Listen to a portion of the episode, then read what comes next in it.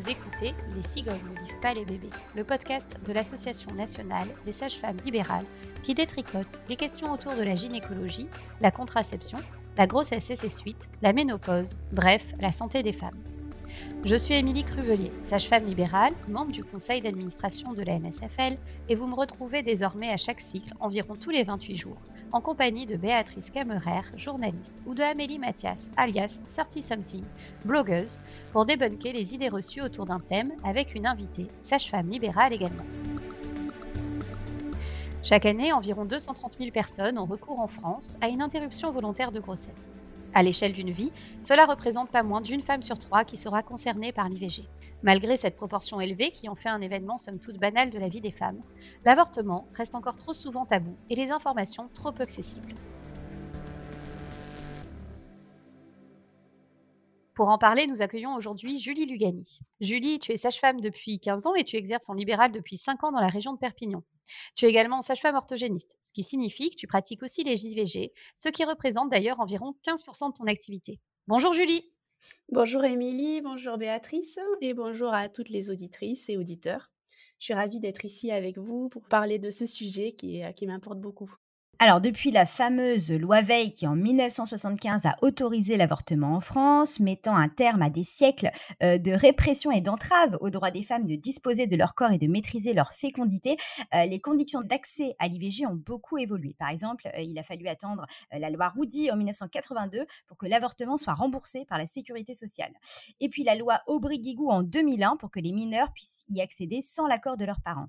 Alors, ces conditions de réalisation ont également changé. Dans les années 70, seule la technique instrumentale d'IVG dite par aspiration était disponible. Depuis 1989, les femmes peuvent également recourir à l'avortement dit médicamenteux, qui a ouvert la voie à partir de 2001 à la possibilité d'avorter chez soi dans le cadre de la médecine de ville et donc sans passer par la case hôpital. Et pour commencer, Julie, alors, au vu de ces deux techniques, peux-tu nous répertorier les différents professionnels auxquels on peut s'adresser lorsqu'on découvre qu'on est enceinte et qu'on ne souhaite pas poursuivre la grossesse? Oui, alors on peut s'adresser évidemment en premier lieu à la sage-femme, sa sage-femme euh, si on en a une, à son médecin traitant également et, euh, aussi à son gynéco. Le soignant euh, qui nous accompagne n'est pas forcément euh, formé à l'IVG médicamenteux ou, ou, même chirurgical. Donc cette personne sera là pour, pour vous guider, vous orienter vers une personne. une sage-femme orthogéniste ou un médecin orthogéniste. Est-ce qu'on peut signaler aussi peut-être la situation des plannings ou des centres Oui, tout à fait, oui. Oui, voilà, le planning familial et les centres de planification. Alors en 2019, la direction de la recherche, des études de l'évaluation et des statistiques répertorie en France 832 gynécologues, 662 généralistes et 420 sages-femmes conventionnées pour réaliser des IVG, ce qui représente hélas une proportion assez modeste de chacune de ces professions. Donc parmi les soignants qui ne pratiquent pas l'IVG, il y a évidemment ceux qui n'ont pas donc réussi à obtenir cette fameuse convention avec un établissement de santé ou qui n'ont pas la disponibilité suffisante pour assurer ce type de prise en charge. Mais il y a aussi malheureusement les opposants idéologiques euh, à l'IVG. On se souvient par exemple à l'automne 2020 des vifs débats, notamment chez les médecins, qui avaient entouré la proposition des sénateurs de supprimer la clause de conscience relative à l'IVG. Alors pour l'heure, cette clause de conscience est toujours en vigueur, c'est-à-dire qu'un soignant peut toujours refuser pour des raisons idéologiques de pratiquer un avortement. Alors concrètement, Julie, qu'est-ce qui se passe dans ce cas-là? Est-ce qu'un soignant a tout bonnement le droit de, bah, de laisser une femme en demande d'IVG sans solution? Bien sûr que non, non, pas du tout. C'est euh, vraiment euh, complètement euh, interdit. Hein. Il a l'obligation d'adresser sa patiente vers une personne qui l'aidera dans son choix d'IVG. Alors ça, c'est la théorie, mais on sait néanmoins que certains soignants opposants à l'IVG militent un peu à bas bruit, sans forcément afficher leur réticence, ce qui peut être à l'origine de désinformation, de retard de prise en charge, et finalement constitue une véritable situation de violence gynécologique. En outre, de telles pratiques sont vraiment illégales puisque l'entrave à l'IVG, comme tu le dis, c'est-à-dire le fait d'empêcher ou de tenter d'empêcher de pratiquer ou de s'informer, est un délit puni de deux ans d'emprisonnement et de 30 000 euros d'amende. Alors, euh, en tant que patiente euh, en demande d'IVG, du coup, euh, quels sont les signes, quels sont les discours, quelles sont les attitudes qui doivent absolument nous alerter? Alors, par exemple, la personne peut faire écouter le cœur de bébé lors de l'échographie imprimer des photos, lui montrer. pour tout pour pour culpabiliser, hein. Ou alors elle peut aussi, cette personne, dire qu'on peut attendre un petit peu. Souvent, il y a des fausses couches au premier trimestre, donc ça fait perdre du temps.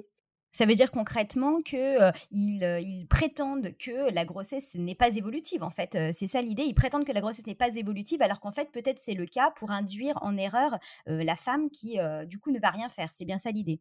Oui, voilà, pour prolonger les délais et arriver en fait hors délai. C'est, elle peut être évolutive, mais c'est vrai que, des fois, il y a des fausses couches plus tard, ça arrive en effet, mais des fois ça n'arrive pas. Donc, il faut quand même, prendre en charge très rapidement, le désir d'IVG pour, rester, dans les temps. Mmh. Et toi, Julie, tu as eu des patientes qui sont venues te voir et qui t'ont un peu, raconté ça, qui ont eu cette première expérience avant, de passer ta porte? Alors oui, alors pas forcément, dans j'ai pas eu le cas de de personnes qui ont essayé de d'allonger les délais, mais plutôt, de faire changer d'avis, oui, ça oui.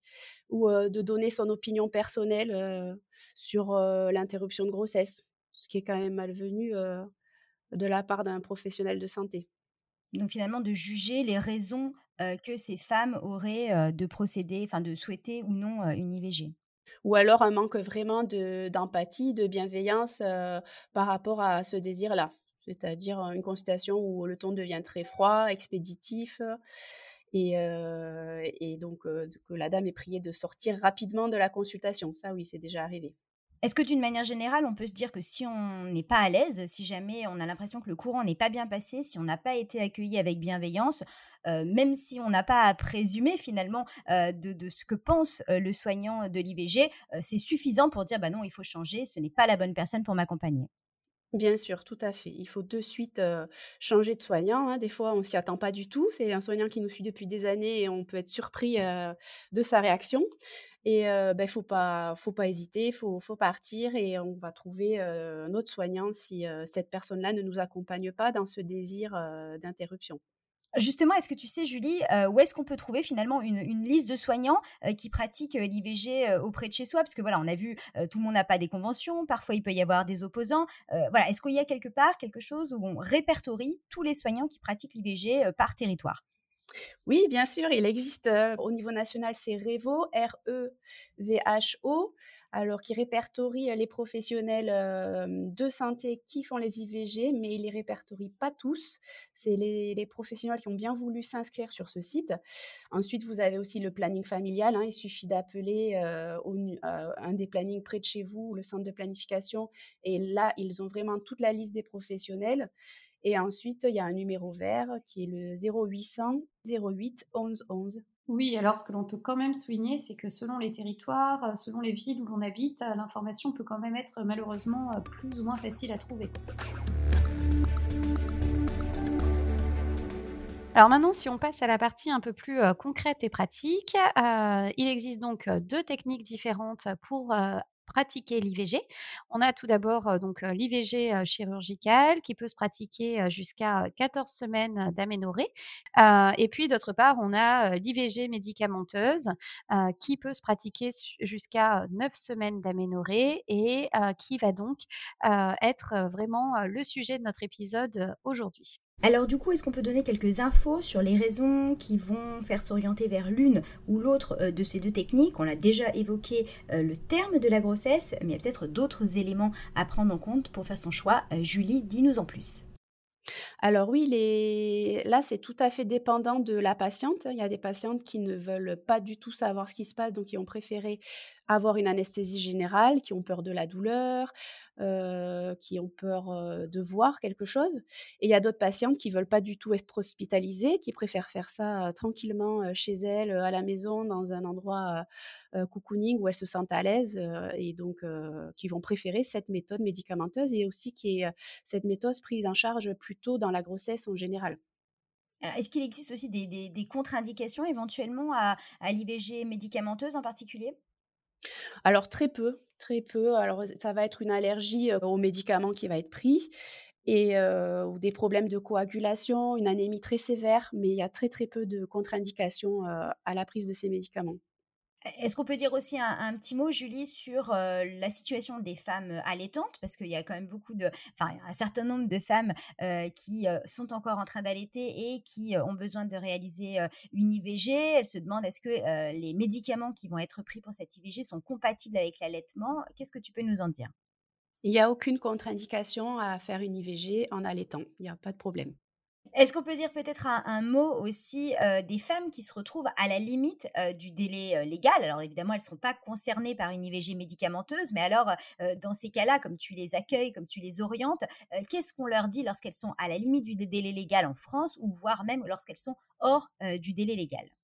Alors quand elles sont vraiment à la limite, limite, mais qu'on est encore dans les délais, beh, j'adresse en urgence, à l'hôpital ou à la clinique, près de chez moi et en général, il y a quand même des créneaux d'urgence, elles sont prises rapidement. Et par contre, si on est hors délai, bah, là, c'est un un gros problème, hein, parce que, bah, en France, l'IVG ne sera pas faite. Par contre, on peut orienter, vers, vers les pays limitrophes. Alors moi, je suis près de Perpignan, donc on travaille avec l'Espagne. Donc c'est Barcelone où on peut, adresser les patientes en désir d'IVG au-delà de 14 semaines, jusqu'à 22 semaines, d'aménorrhée. Alors bien sûr, ça ne sera pas pris en charge, c'est assez coûteux, il faut prévoir le déplacement, le temps de trajet, peut-être même le logement sur place et l'IVG en elle-même, est de l'ordre de, entre 600, heu, 800 euros. Donc, euh, passons maintenant du coup au déroulement concret de la prise en charge d'une demande d'IVG médicamenteuse. Donc, on l'a dit, la première étape du coup, c'est un premier rendez-vous à- auprès d'un professionnel de santé. À, à quoi sert cette première consultation? Alors cette première consultation, elle permet, de de savoir un peu, les différentes méthodes dont on a parlé tout à l'heure, médicamenteux et chirurgicales. Elle permet, heu, de trouver le professionnel qui va pouvoir accompagner la patiente, heu, dans cette, heu, dans ce désir, d'interruption et alors, bah, tout dépend quel est le professionnel, qui fait cette première consultation. Si c'est un gynéco qui a un appareil d'écho, il peut peut-être déjà dater la grossesse pour estimer le temps, le le temps qui nous reste pour faire cette IVG et ensuite, bon, quelque chose de très important, c'est le groupe sanguin. Donc il faut avoir, une détermination de groupe sanguin, à jour pour faire, une IVG. Ça, c'est important parce que si vous êtes de résus négatif, on va devoir, prévoir, une injection de Rofeelac. Donc, soit on a déjà une carte de groupe sanguin à jour, soit du coup, il faut faire une prise de sang supplémentaire pour pouvoir euh, déterminer ça. Tout à fait. Alors des fois, suivant les professionnels, on demande aussi un taux de bêta-HCG. Alors, tout dépend en fait du professionnel qu'on a en face. Moi par exemple, je je la demande pas parce que comme je vais j'ai un appareil d'écho, je fais l'écho et je peux estimer, le, le terme de la grossesse. Alors que certains estiment le terme juste avec, la quantité des bêta-HCG. Est-ce que inversement, heu, l'échographie, elle est obligatoire? Est-ce que si jamais une femme souhaite pas d'échographie, heu, il est quand même, possible de se contenter, d'une prise de sang? Ou est-ce qu'il y a des des risques éventuellement de mauvaise détermination? Je ne me rends pas compte. Oui, alors tout à fait, c'est une méthode, particulière, la méthode sans échographie. Ça veut dire qu'on va calculer l'évolutivité des bêta-HCG sur plusieurs jours et en fonction de l'évolution des bêta-HCG, on peut savoir si c'est une grossesse qui évolue normalement ou si c'est une grossesse, qui est anormale, j'ai envie de dire. Parce qu'en fait, on a besoin d'être sûr que la grossesse qui est en cours soit une grossesse intra-utérine. D'où la recommandation de faire plutôt une échographie que juste des dosages, oui, puisque c'est plus euh, sûr pour s'assurer que la grossesse est bien dans l'utérus. tout à fait. J'imagine que lors de cette première consultation, c'est aussi le moment où tu expliques un petit peu quelle est la prise en charge, tant des consultations, des médicaments, des examens, etc. Est-ce que tu peux nous expliquer un petit peu concrètement, euh, voilà, en France, comment ça se passe? Parce qu'on l'a vu, si on va à l'étranger, ça coûte très très cher. Mais du coup, si on est bien dans le timing et qu'on réalise son IVG en France, euh, combien ça me coûte? Alors c'est, pris en charge à 100% par la sécurité sociale et c'est sans avance de frais. C'est-à-dire qu'il y a vraiment, rien à débourser, il y a juste la carte, vitale, à passer par le professionnel et tout ce qui est bilan sanguin, écho, si vous devez faire l'échographie en externe, si vous devez faire le groupe sanguin, dans un laboratoire, n'y a il n'y a rien à payer. Cette première consultation, on parle bien sûr aussi de, de la possibilité de faire une IVG médicamenteuse sur le plan euh, euh, physique. Il hein. faut que quand même la dame, elle ait une salle de bain chez elle, qu'elle soit accompagnée par euh, quelqu'un, qu'elle que cette personne-là ait aussi un véhicule et qu'elle, soit à moins de demi-heure de route de l'établissement de santé. On parle de, tous les, de tout ce qui va se passer pendant l'IVG, tout ce qui pourrait se passer on, fait un recueil de consentement, voilà. On fait signer la patiente un papier qui explique qu'elle elle est OK pour faire cette IVG et qu'elle connaît tous les, les risques liés à cette IVG. Donc du coup, voilà, ce, consentement, c'est vraiment quelque chose d'important, de fondamental. C'est ce qui permet finalement d'exprimer le fait qu'on a pris a fait son choix de manière à la fois libre et éclairée. Alors, on sait que certaines femmes, lorsqu'elles sont en demande d'IVG, sont vraiment très très sûres dès le départ de leur décision d'interrompre leur grossesse. D'autres sont peut-être un peu plus ambivalentes. Julie, toi, est-ce que est-ce que tu remarques aussi ces différences parmi les femmes que tu que tu accueilles? Et en général, un peu à, quoi c'est dû cette ambivalence et, finalement, comment tu les accompagnes pour que chacune puisse prendre bah, la meilleure décision pour elle? c'est une question très difficile. À quoi est due cette ambivalence? En général, les patientes, quand elles arrivent, elles, sont, euh, elles, sont, elles ont déjà beaucoup réfléchi, elles sont déjà claires dans leurs décisions, elles, euh, elles savent euh, ce qu'elles veulent faire, elles sont sûres d'elles. Surtout qu'avant de venir à moi, elles ont déjà vu sur elles sont passées par le planning ou par leur gynéco, par leur médecin. Donc, il y a eu quand même un petit délai de réflexion qui fait qu'elles sont sûres d'elles quelquefois, il y a des dames qui, réfléchissent encore et qui ont besoin juste de, parler, de comment ça, peut se passer, des risques. Elles ont besoin d'être assurées sur, sur toute la méthode, en fait. L'ambivalence, elle est plutôt sur le risque médical en général on écoute, on, est, on, est, on accueille dans la bienveillance. Il n'y a vraiment aucun jugement hein, de la part de la personne qui pratique l'IVG. Ça, c'est hyper important. quelle que soit la raison de l'IVG, il y en a tellement. On n'a pas notre, notre mot à dire, j'ai envie de dire. On, écoute et on, accueille. Et surtout, s'il y a des problèmes par rapport à ce stress sur les idées reçues, on, on évacue tout ça et on fait au mieux pour que tout se passe bien et que la personne soit sereine par rapport à, à, cette, IVG. Est-ce qu'on peut rappeler peut-être que les femmes n'ont absolument pas à donner de justification, à justement à donner de bonnes raisons aux professionnels pour avoir accès à une IVG Tout à fait. Nous n'attendons aucune justification, ça c'est hyper important. Il n'y a pas vraiment de bonnes ou de mauvaises raisons de faire une IVG. Quoi. Voilà, tout à fait. Et comment est-ce que tu fais pour être sûr finalement que la décision des femmes ne soit pas prise sous l'effet de pression de leur entourage hein? On imagine que ce soit des pressions d'ailleurs dans un sens ou dans l'autre, soit qu'on les culpabilise pour ne pas avorter, soit qu'au contraire on les, force, en tout cas on leur demande d'avorter. On pense à, à certains, l'influence de certains conjoints qui parfois sont très opposés ou au contraire souhaitent absolument l'avortement. Alors voilà, toi, quel est ton rôle de professionnel de santé par rapport à ça? L'IVG, c'est la décision de, la, de la femme c'est pas une décision du conjoint, c'est le corps de la femme, c'est elle qui doit décider si oui ou non elle veut garder cette grossesse. Ça, c'est hyper important. Quand j'ai un doute, que j'ai l'impression qu'il y a un conjoint un peu insistant, qui prend beaucoup la parole, qui est très présent, qui des fois m'appelle, m'envoie des mails, là, j'essaye de voir la patiente toute seule, en tête à tête, en invoquant, bah, je dois faire des examens gynéco, voilà. Et donc, l'homme part et je peux poser la question, on essaye de parler un peu plus librement pour voir si c'est vraiment une décision de sa part. Ensuite, il y a aussi possibilité de voir la conseillère conjugale. Les conseillères conjugales, c'est bah, c'est pas mon métier, je suis sage-femme, je suis pas conseillère conjugale.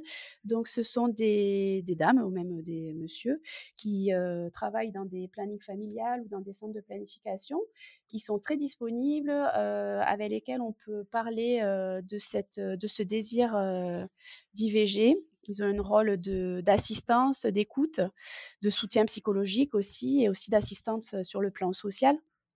Donc, cette consultation psychosociale, est, enfin, je vous la propose obligatoirement lors de la consultation. Après, vous la faites ou vous la faites pas, tout dépend de, de, de, la dame, hein, de quoi elle a envie. Peut-être qu'on peut souligner le cas particulier des mineurs, du coup? Alors pour, heu, pour toutes les patientes qui sont en désildivigie et qui sont mineures, elles ont par contre, elles, l'obligation d'avoir, heu, cette consultation psychosociale, heu et à la fin de laquelle, une attestation est délivrée, attestation de consultation et on peut réaliser une IVG, médicamenteuse qu'avec cette attestation. Du coup, peut-être que tu peux nous en dire un peu plus sur les particularités quand on est mineur? Les dames, qui sont mineures et qui veulent, une IVG doivent être obligatoirement accompagnées d'une personne, adulte. Alors on essaie en priorité, beh, que ce soit un des parents alors, heu, beh, des fois, c'est pas possible. Alors dans ce cas-là, ça peut être une personne qui est pas forcément de la famille, hein. Ça peut être, heu, le parrain, ça peut être le conjoint, heu, voilà, il faut juste qu'il ait plus de 18 ans et cette personne-là, signera l'attestation de consentement, à l'IVG. Il faut savoir aussi que la personne mineure a droit à un anonymat total, justement pour la protéger par rapport à cette demande d'IVG, quand les parents ne sont pas au courant, par exemple. Alors c'est vrai qu'on on a on a parlé, d'ambivalence, dans le dans le dans le voilà, le rapport à l'IVG, de pression éventuellement de l'entourage. On pense aussi, au cas des femmes qui ressentent de la culpabilité, à l'idée, d'avorter. Alors est-ce que toi, Julie, tu as le sentiment, que finalement, l'avortement, encore aujourd'hui, c'est stigmatisé, c'est mal vu aux yeux de la société peut-être ça pourrait, expliquer pourquoi, encore aujourd'hui, les femmes peuvent ressentir de la culpabilité? Oui, oui, malheureusement, heu, on a encore, beau beaucoup de chemin à faire de ce côté-là. L'a l'avortement, heu, fait, peur. Beaucoup de personnes, sont contre, ça c'est sûr. Mais bon, j'ai l'impression, alors je sais pas c'est parce que je pratique ça au quotidien, j'ai l'impression que les mentalités changent un peu. Mais c'est vrai qu'on a aussi des témoignages de femmes qui, au contraire, ben, elles ne ressentent pas de culpabilité et qu'on vient culpabiliser en disant mais tu devrais, euh, tu devrais, oui, tu devrais culpabiliser. Peut-être que si tu culpabilises pas, c'est parce que tu te rends pas compte que quand même euh, c'est pas anodin. Euh, Là aussi, est-ce que tu as quelque chose à répondre à, à ces espèces d'injonctions là Alors oui, on est toutes différentes, hein, par rapport à aux émotions, heu, bah, toutes les émotions de la vie et heu, tout le monde va réagir différemment quand, on la personne fait une IVG. Donc il y en a qui pleurent en consultation, il y en a qui, sont, prostrés et il y en a d'autres même pendant une consultation où on peut même rigoler à la fin de la consultation parce que finalement c'était tellement simple et ça y est, heu, un gros poids en moins et heu et ben, on a besoin d'en rire et et voilà, c'est la vie donc toutes les émotions, sont accueillies et on a on est toutes vraiment différentes par rapport à à à cette, à cette partie-là de la vie, quoi. Et puis peut-être que aussi selon les moments où l'IVG a lieu, on peut être plus ou moins clair avec euh, ses choix et que euh, je pense que ce qui est important comme message à faire passer, c'est qu'en effet pour certaines femmes l'IVG est difficile à vivre et ça représente euh, vraiment des décisions pas faciles, mais pour d'autres, ben, finalement ça fait partie d'un événement, c'est un événement assez, assez banal. On n'est pas obligé non plus d'avoir ce, poids de la culpabilité obligatoirement sur soi. Oui, tout à fait. Alors du coup, c'est vrai que, heu, y a on a parlé des pressions, on a parlé, heu, de la culpabilité, on a parlé de l'ambivalence et puis, heu, il y a d'autres types de sentiments qui peuvent surgir, lors d'une demande d'IVG, en particulier, les inquiétudes, les peurs, une partie, de peurs qui peuvent peut-être être, non médicalement fondées, ne serait-ce que parce que, les lobbies, les associations anti-avortement ont beaucoup martelé, l'idée par exemple, que l'IVG serait forcément traumatisante ou qu'elle pourrait rendre stérile. Alors, Julie, est-ce qu'on peut, une fois pour toutes, euh, tu peux une fois pour toutes nous expliquer en quoi ce sont des croyances totalement fausses? Voilà, c'est faux. L'IVG euh, chirurgical ou médicamenteux ne rend pas stérile, hein, c'est ce qu'on entend. Cette question, elle est hyper, hyper récurrente. Elle vient quasiment à chaque consultation. hein. Est-ce que je vais être stérile après mon IVG Je pense que ça, il y a, y a tout ça sur les réseaux. Enfin, il y a vraiment, euh, ça doit arriver en premier lieu hein, dans les recherches Google, je pense. Donc non, on, ça ne rend pas stérile. On peut faire même plusieurs IVG sans aucun problème. Euh, Il n'y a aucune, aucune crainte de ce côté-là. Il n'y a pas non plus, ce n'est pas non plus un facteur de déclenchement euh, de troubles psychologiques ou psychiatriques. Oui, tout à fait. Alors, à l'issue de la première consultation, euh, on l'a dit, la femme va confirmer son, choix d'IVG, elle va donner son consentement. Qu'est-ce qui se passe après? Alors, une fois qu'elle est OK, qu'on part sur cette, cette IVG médicamenteuse, je vais expliquer un peu comment ça se passe. Donc, lors de la consultation, la, dame va prendre des comprimés. Alors, entre 1 et 3 comprimés, tout dépend des conventions à l'hôpital avec lequel on est conventionné, en fait. Donc, la mifepristone, c'est le premier médicament qu'elle prend en compagnie du soignant au cabinet. Et ensuite, eh ben, elle rentre à la maison. Donc, euh, c'est un comprimé qui va arrêter la grossesse, c'est un anti-progestérone, et qui va aussi permettre de commencer à dilater le col de l'utérus pour faciliter l'évacuation de la grossesse a posteriori donc le comprimé est pris au cabinet, elle rentre chez elle. En général, il ne se passe rien pendant ces 36 à 48 heures. Dans de rares cas, elle peut commencer à saigner ou avoir un peu mal au ventre. Donc à ce moment-là, on a prescrit des antidouleurs qui vont l'aider à passer le cap si vraiment ça devient douloureux. Donc, 36 à 48 heures plus tard, elle va prendre un autre médicament à la maison qui est donné par la sage-femme hein, ou le médecin ce médicament va déclencher les contractions qui vont expulser la grossesse. Alors, dans 60% des cas, l'expulsion se fait dans les 4 à 6 heures suivant la prise de ce médicament, qui est le misoprostol. Je suis désolée, c'est des noms un peu compliqués dans de rares cas, l'expulsion se fait un à trois jours après. Alors moi, je suis toujours en contact téléphonique lors de cette deuxième prise de médicaments à la maison, si jamais les douleurs sont fortes ou qu'il n'y a pas de saignement, que la personne est inquiète. je suis disponible par téléphone, on en reparle. Et voilà, moi je, dis, s'il n'y a pas de saignement dans les 72 heures, il faut rappeler la, la sage-femme pour éventuellement prendre un autre médicament pour être sûr que la méthode a marché. D'accord. Et donc globalement, euh, les, inconforts qu'il va y avoir, c'est euh, essentiellement donc des douleurs, des saignements. Il n'y a pas, a pas grand-chose d'autre à signaler euh, en, plus? Il peut y avoir des, un petit fébricule lors de la deuxième prise des médicaments, un peu environ 38. Donc non, c'est pas le Covid, c'est juste le misoprostol qui en général part dans, les, dans la journée il peut y avoir la nausée. Oui, c'est un médicament qui donne beaucoup de nausées. Donc, on donne un anti-vomitif avant de prendre ce deuxième médicament en systématique. Donc, en général, cette, deuxième journée, cette deuxième prise de médicament donc, doit se faire à la maison, accompagnée, je rappelle, de quelqu'un qui est véhiculé, qui, peut, qui est là. Hein.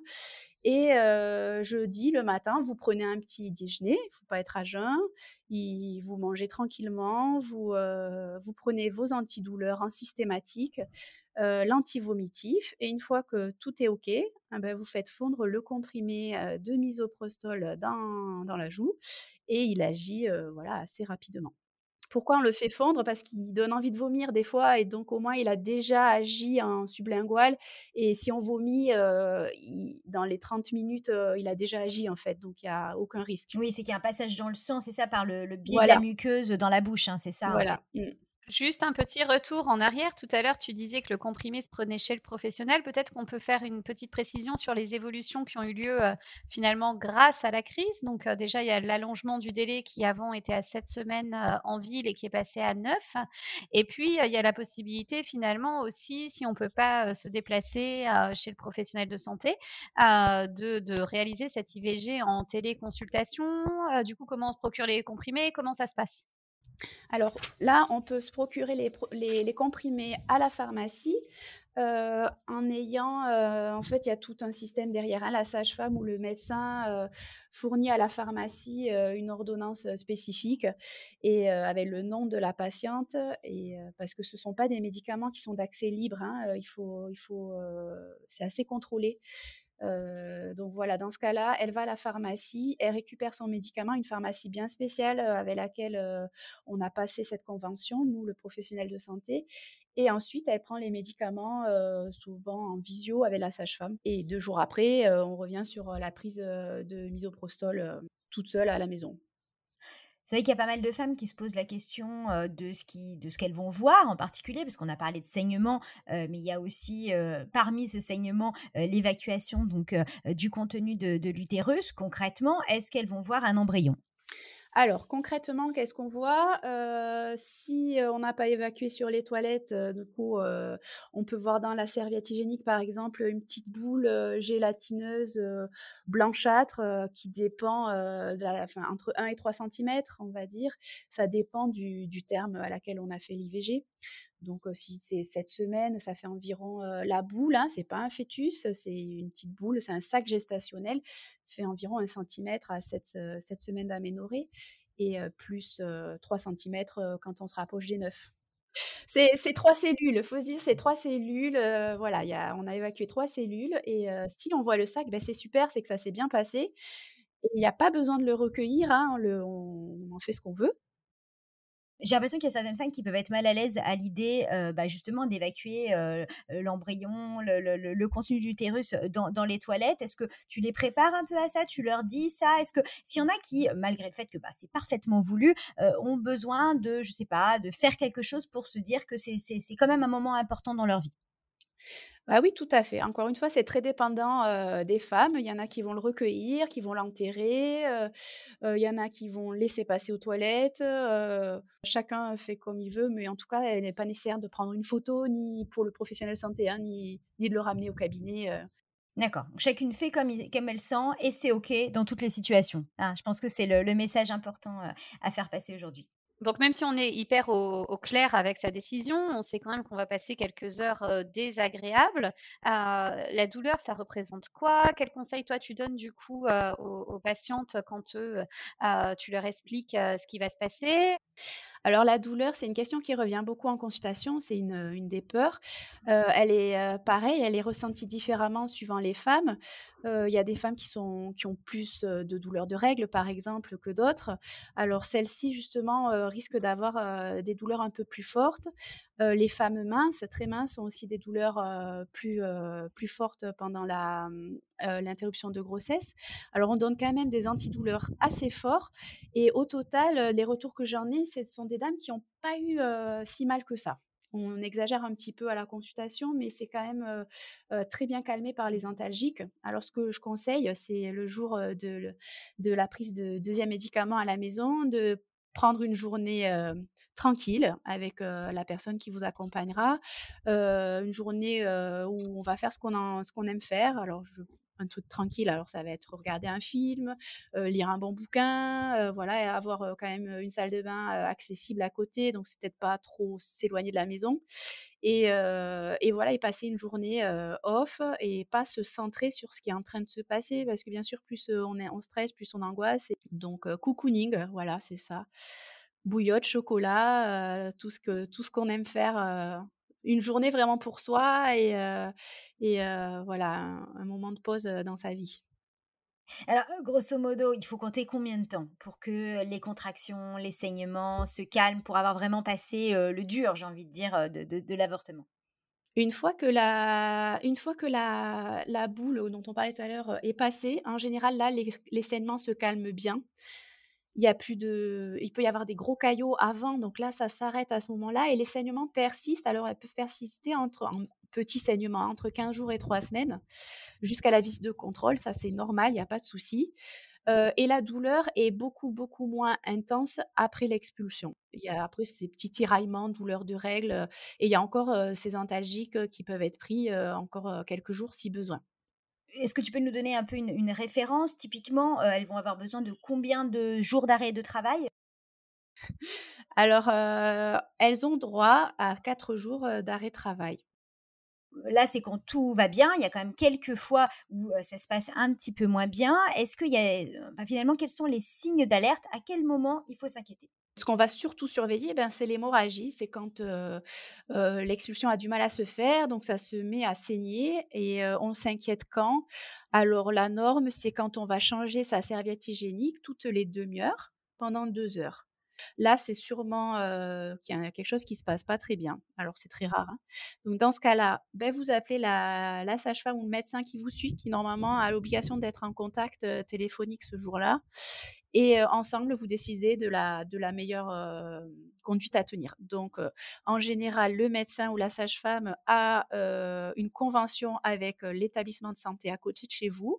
Donc, il vous envoie là-bas c'est les urgences gynéco-obstétriques, avec une feuille de suivi qu'on vous a remis en consultation où tout est expliqué. Comme ça, vous n'avez pas à redire tous vos antécédents, quand est-ce que vous avez pris le médicament, le terme de la grossesse. Vous allez là-bas. Alors, qu'est-ce qui se passe là-bas? Alors, vous n'allez pas forcément passer au bloc. On refait le point, on refait l'écho pour voir si tout, on est, si c'est expulsé ou pas. Et souvent, on est amené à redonner un deuxième cachet de, misoprostol pour finir d'évacuer. Souvent, il, manque juste un petit peu de contraction utérine justement pour finir l'évacuation. La deuxième complication, ça va être la rétention sur du long terme de débris et qui se transforme en, infection.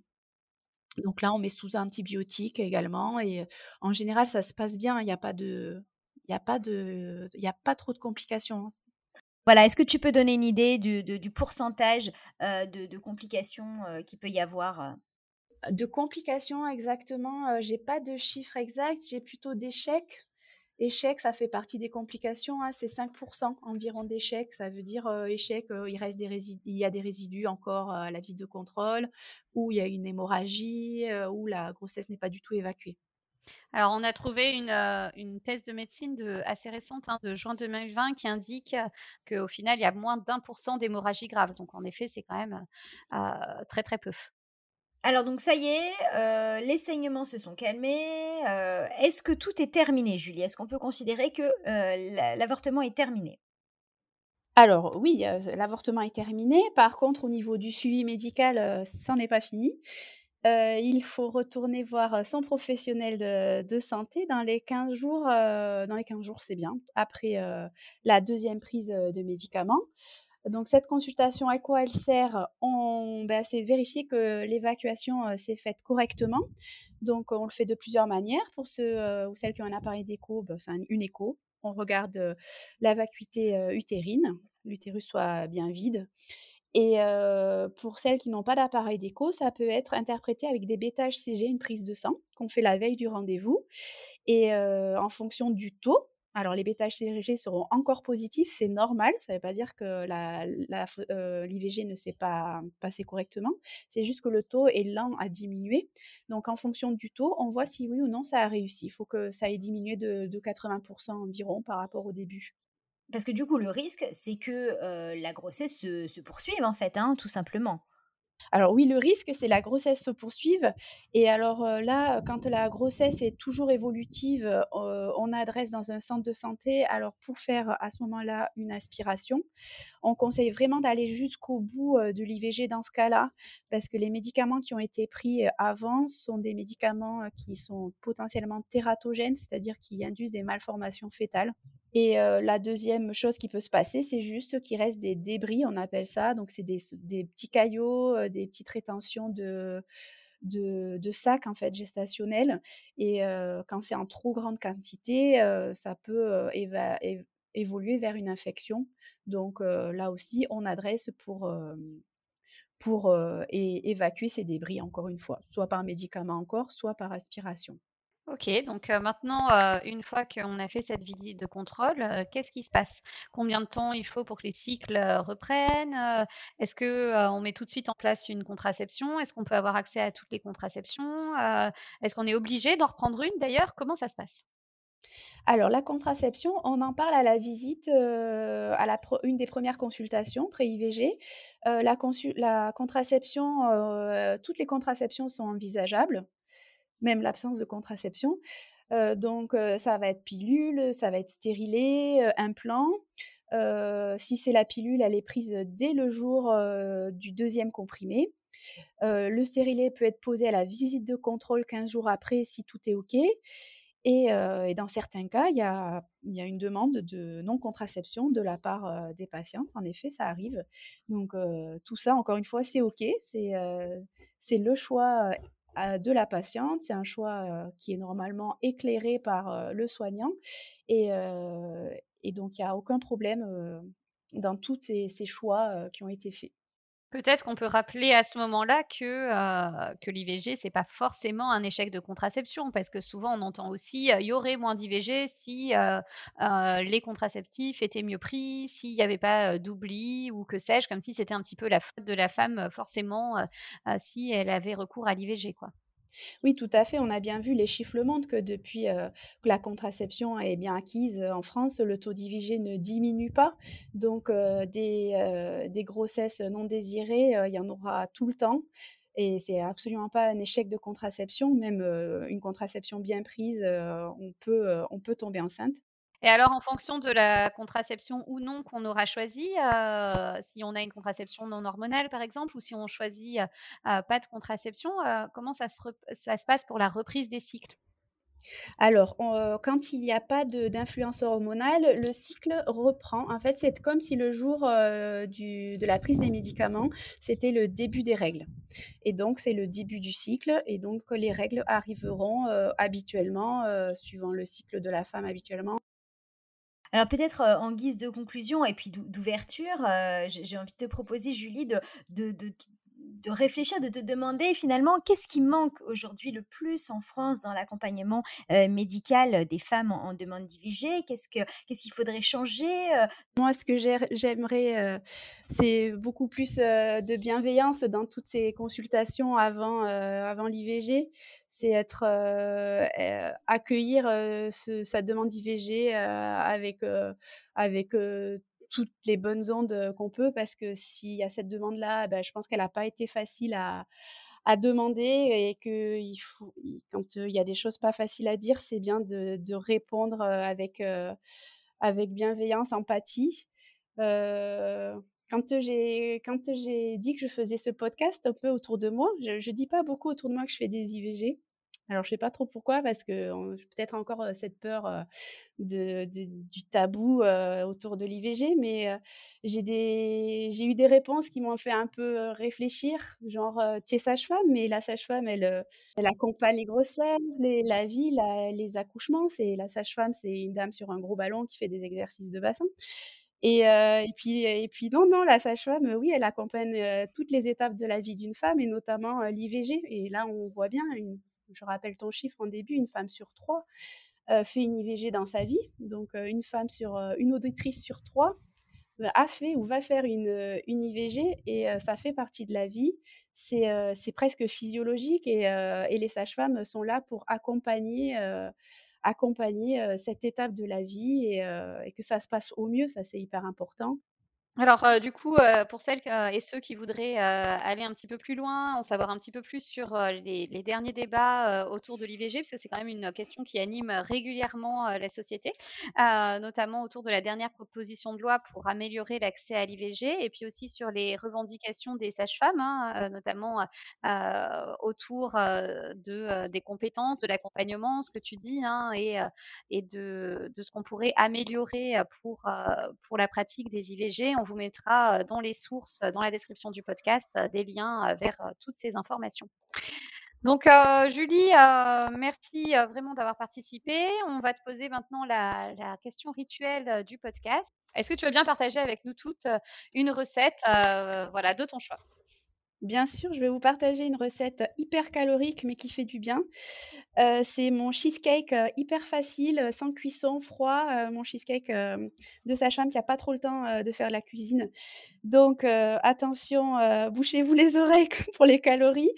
On a d'abord une base de spéculoos à faire, donc 250 g de spéculoos avec 485 g de beurre. Vous écrasez tout ça, vous mettez ça au fond d'un moule et vous laissez refroidir au frigo. Et ensuite, dans un bol, 250 g de mascarpone, 400 g de fromage type Philadelphia, 50 centilitres de crème fraîche bien épaisse et non allégée, et un sucre, du sucre vanillé, mais juste un sachet quand même, faut pas exagérer. Et euh, bon, alors si vous, voulez le faire light, vous rajoutez pas 6 cuillères à soupe de sucre. Mais il faut y aller là, faut pas, faut pas avoir peur. Vous mélangez tout ça et vous le remettez par-dessus votre, votre base spéculoos. Vous laissez au frigo toute la nuit et le, lendemain matin vous démoulez. C'est vraiment un régal et ça tient, ça tient tout seul et c'est super joli. Merci Julie. Merci.